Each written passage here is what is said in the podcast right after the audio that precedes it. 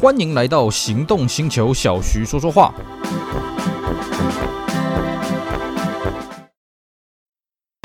纯正欧洲制造，Skoda Comic，新年式搭载全速域 ACC 与车道智中，搭配全彩数位仪表，全部拥有就是这么简单。生活修旅新境界，Skoda Comic，Skoda 聪明的。Hello，大家好，我是 Celsius，非常高兴呢，又在这边跟大家空中聊聊天。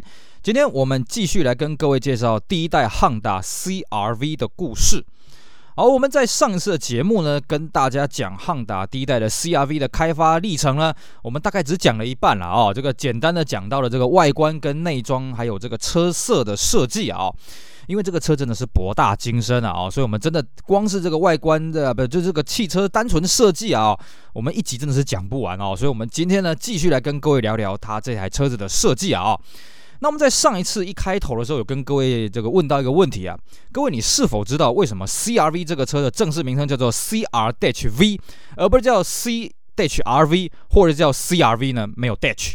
好，我们一开始先来跟各位讲讲这个问题啊。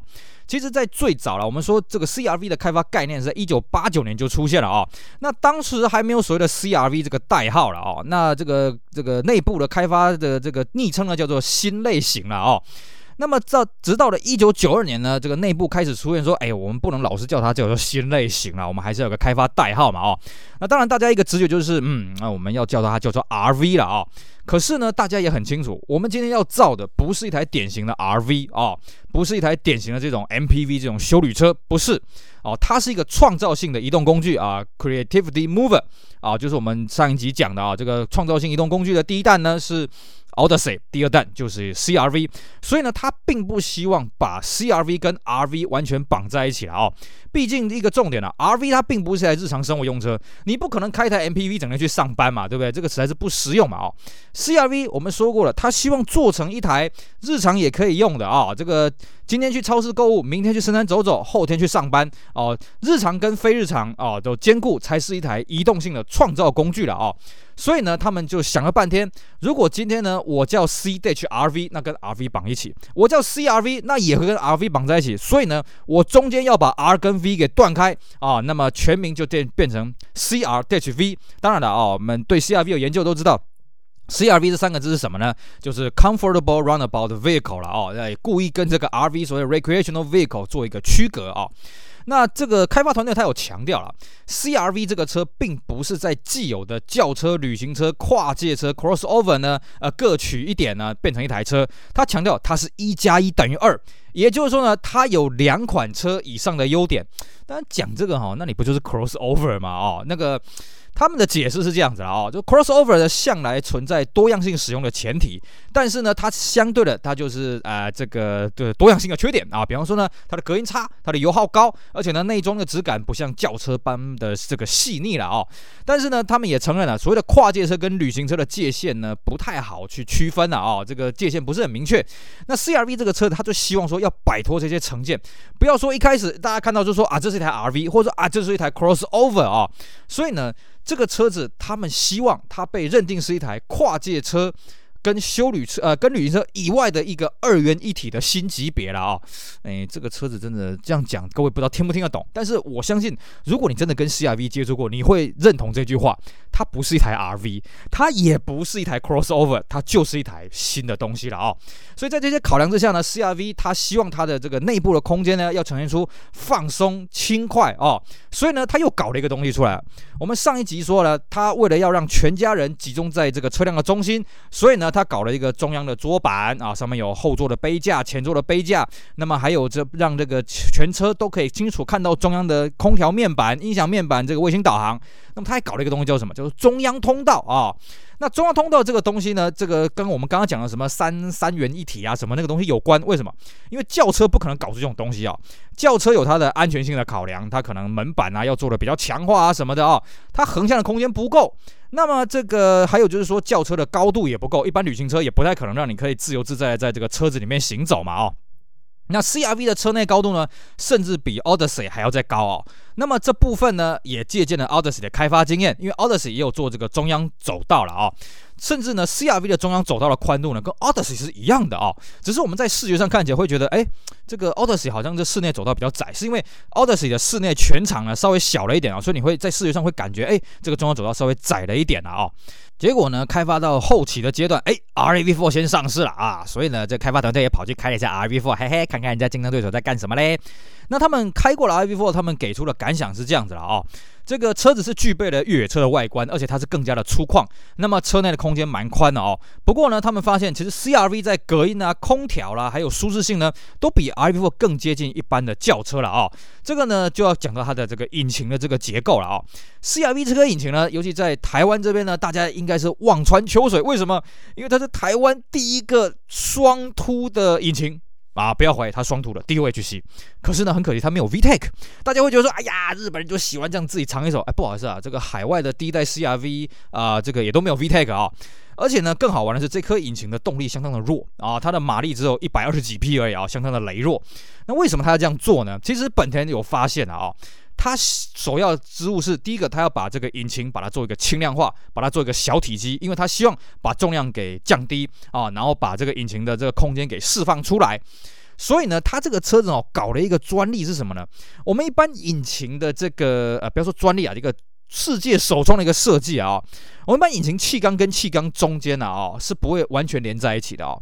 CRV 这颗引擎啊，它的气缸跟气缸是完全连在一起的啊，中间的缸壁很薄，一般的缸壁大概是九 millimeter，它只有六 millimeter 了啊。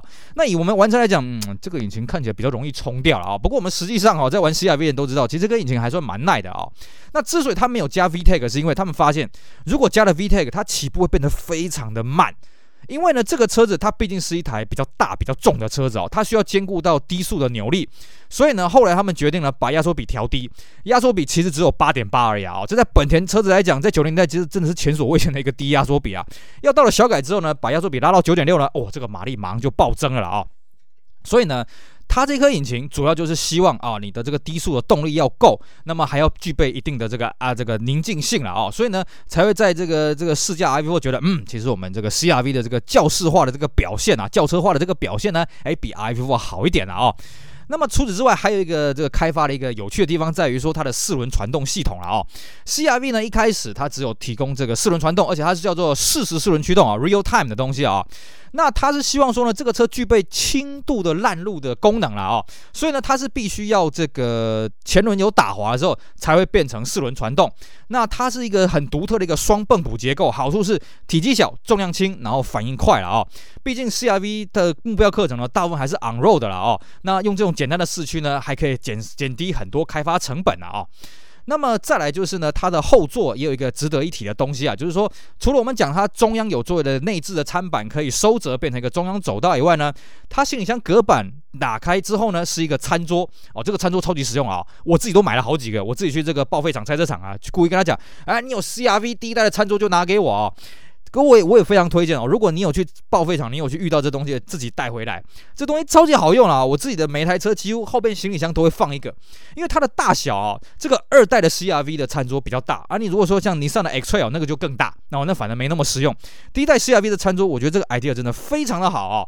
那这个后门板呢，也有一些置物空间，就是让你说你真的可以开这台车自由自在的全家人出去野餐了啊。那当时呢，他们在提案的时候就觉得说，虽然这个东西可能。实际用到的几率不是很大了啊、但是呢，它可以有效的提升这整个产品的形象啊、同时呢，又跟这个尾门呼应，因为它的尾门呢，它。多了一个备胎来强化这个越野的概念了啊！这个备胎是一直到这个这个上市了一段时间之后才推出一个没有备胎的版本的啊！那一开始呢有这个备胎，所以呢他也希望说这个车子尾门要上掀，不要让人家太费力，所以干脆它尾门做两段式的哦。这个下半部呢是侧开，那上半部呢这个玻璃是上掀的啊，所以采取这个两段式的这个开启，那也可以呼应它这个修旅这个风格。为什么呢？因为它尾门可以单独这个玻璃上开，取物方便啊。那么侧开了之后呢，你要乘坐。什么？这个上面的玻璃再掀开，还可以遮风避雨啊！不要说遮风了啊，还可以稍微避雨啊，避个阳光啊，这都是一个很巧妙的设计了啊。那再来另外一个，它内装还有一个跟这种修旅一个非常息息相关的设计是，它全车的座椅全部可以打平，就是你把前座的头枕、后座头枕拿掉之后，它可以连成一线哦。尤其是什么？它的后座椅可以拉得非常的低哦，就是可以仰卧的幅度非常的大，因为呢，它的。底盘呐，哦，虽然它是做前后双 A 背了，Double Wishbone，可是呢，它后面的这个悬吊有做了一些特殊的设计，让后轮轮拱没有那么的凸，所以呢，它后座的椅背基本上也可以打得快一百八十度了哦，这也是一个相当大的强大的一个设计啊哦。那我们刚刚讲到它的这个底盘是双 A 臂了啊，因为我们上一集有讲过说，它的这个车子最后是决定不要用分离式的底盘，不要用这个独立大梁，所以呢，它还是用轿车的底盘。那这个车子呢，很多人说它的底盘是来自于 Civic 了啊，其实这样讲不是非常的精准。呃，这个我看到原厂的资料比较精准的讲法是说了哈，是连来自于 Civic 双生车 Arthia 了啊，因为它的引擎也是一模一样的啊。所以呢，它的轴距啊，同样是跟这个 Civic Austria 一样，都是二六二零了啊。那车长这个稍微长了一点，变成四四七零，甚至比 RAV4 啊当时还要再长了一些，而且很好玩啊，因为它的车宽超过一米七啊。它在日本呢是当时非常罕见。二点零以下的车子，可是配的是这个三难把了哦，也就是说，在日本它归类到中大型车子啊、那如果各位不知道什么叫中小型呃，日本的小型车跟中大型车呢啊、请自行去上网搜寻一下什么叫五字头、三字头这种级别啦，这是日本的它一个税制的一个制度了哦。那么 CRV 在一开始它只有单一的这个四数字排。啊、哦，没有手排，手排也是上市一段时间之后才追加的了啊、哦。那这个自排呢也蛮好玩的，它为了要释放出所谓的中央走道空间嘛啊、哦，所以呢它的自排呢是设设定在方向机柱上面，也就是所谓的天排上排了啊、哦。那这个是把空间给释放出来是没有错，不过呢我们实际在操作有发现哦，其实它档位不是很明确了哦，因为它毕竟不是锯齿状的哦。那在排的时候呢，有的时候会容易那个低档会打得过头。那么另外还有一个问题是什么呢？它的这个手刹车的设计呢，是通常被人家这个诟病的东西啊。怎么讲呢？它手刹车是用拉的，当然你会说拉的，那我们一般轿车不是用拉的。对不起，不是那个拉，它是像货车一样，是一个梯形的把手拉开哦，然后你要释放的时候，你要稍微转一下才可以释放下去哦，感觉就就很货车了哦。这个东西是被批评很严重，所以在第二代呢，它就改成了啊、整合在中控台上面哈、哦，这个隐藏式的这个手刹车的这个拉杆啊、哦。那除此之外呢，它还有一个我觉得也是一个很奇怪的一个设计啊，它的电动窗开关。你去看哦，它的门板上面是没有电动窗开关的哦。那你说中央有亲子走走道嘛？哦，那电动窗开关在哪里呢？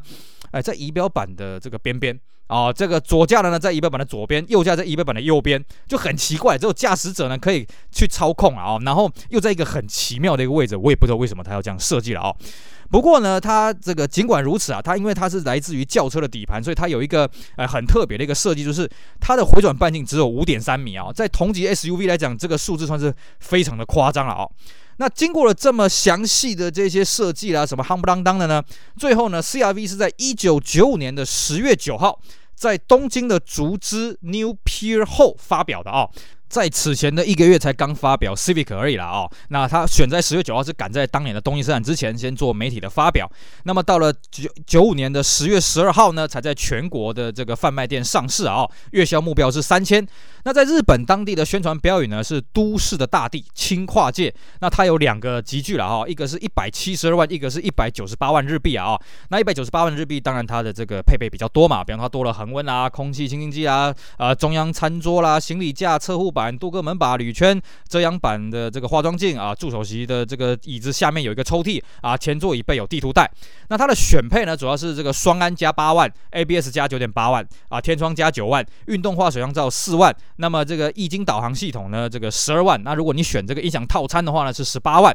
那另外还有两个这个套餐选择了啊，一个是 L Package，一个是 S Package，一个是 N Package。那这边呢，我们就不一一跟大家念出来。那么上市了将近两年的时候呢，在一九九七年十月推出了一次小幅的修正了啊、哦，它把 ABS 跟气囊列为标配，那变速箱也有改，而且追加了手排了啊、哦。那手排的这边呢，它的动力比较大，有一百四十五匹啊，那颜色稍微做了一点调整。到了一九九八年呢，再度做了一次小改款啊、那么它这一次就追加了一个没有备胎的版本，它改名叫做 Full Mark。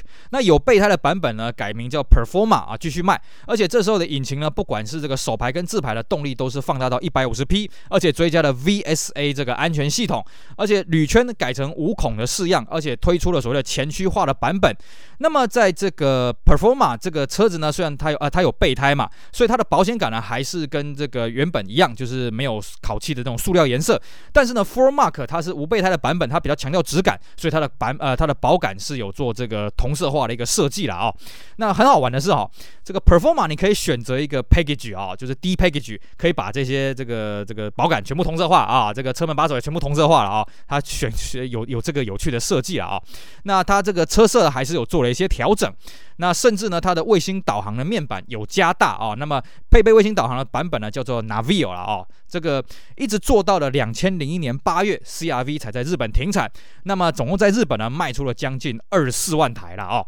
好，那么至于在海外市场呢，其实呢，在九六年那个时候呢，在日本卖的算是很好啊、就是一开始上市的时候就我们说就屌打这个 RAV4 啊、日本的年销十点三万台，RAV4 只有五点四万了啊、那么其实，在它开发阶段呢，这个北美就发现说，哎呀，你这个车子好啊。结果呢，有此一说了哦。当时我们在开发的时候，并没有想要做外销的左驾了哦。所以呢，这一点在这个后尾门的开启方式，我们在左驾的地区可以看到，它尾门开启方式还是适合右驾的道路环境了哦。那据说啊，是当时北美觉得说，啊，你们自己在日本卖的那么好啊，那个那个，你们不开发个左驾怎么行？给我弄一个出来啊。所以呢。那个本田呢，才急就章的再去开发了这个左驾的版本啊。左驾的版本呢，是一九九六年的芝加哥车展发表的，一九九七年的二月在北美上市。那在北美一开始只有一个单一的级距了哦。那么相当于后来的所谓的 L 叉了哦，而且呢，美国的版本呢跟其他海外版本有个地方不同，就是它的水箱罩中网呢并没有镀铬。那么稍晚之后呢，因为这个被人家嫌那个一开始这个集具的配备太差，所以它追加了一个一叉哦，多了 ABS 十五寸铝圈，并且呢，国外也开始推出所谓的前轮驱动的版本啊、那么这个一九九九年呢，海外版做了一个小改款啊、就是前后保杆呢就改成后期的。那么引擎的动力呢，因为我们之前有跟各位讲过啊、这个压缩比放大，所以它动力也放大到一百四十七匹了。那当然标示不同，有些标到一百五十匹。那在北美呢，另外在两千年末期的时候推出一个 S 一啊，哦，这个什么同色车身啊，同色备胎盖啊，CD 啊，熏黑后玻璃啊，皮椅镀铬水箱罩，啪啦啪啦啪，一大堆有的没的了哦。那么还新增一些车色。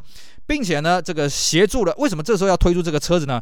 因为呢，他希望继续这个销售冠军的啊、CRV 这个车子呢，在两千零一年以前呢，在北美都是同一车销售冠军的啊、一直到二零零一年呢，被这个 Escape 跟 Tribute 才拿下来了啊、同时呢，他在澳洲也是两千年的 SUV 销售冠军的啊、隔年呢，是被这个 Land Cruiser 给拿下来，这个也是相当的有趣。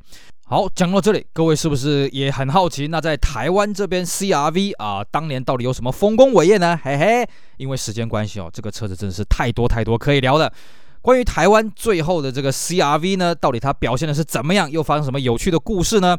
我们留待下一集跟大家继续聊台湾第一代 CRV 的故事，敬请大家不要错过。非常感谢各位今天的收听，也希望大家继续支持我们其他精彩的音频节目。我是 Salesier，我们下期见，拜拜。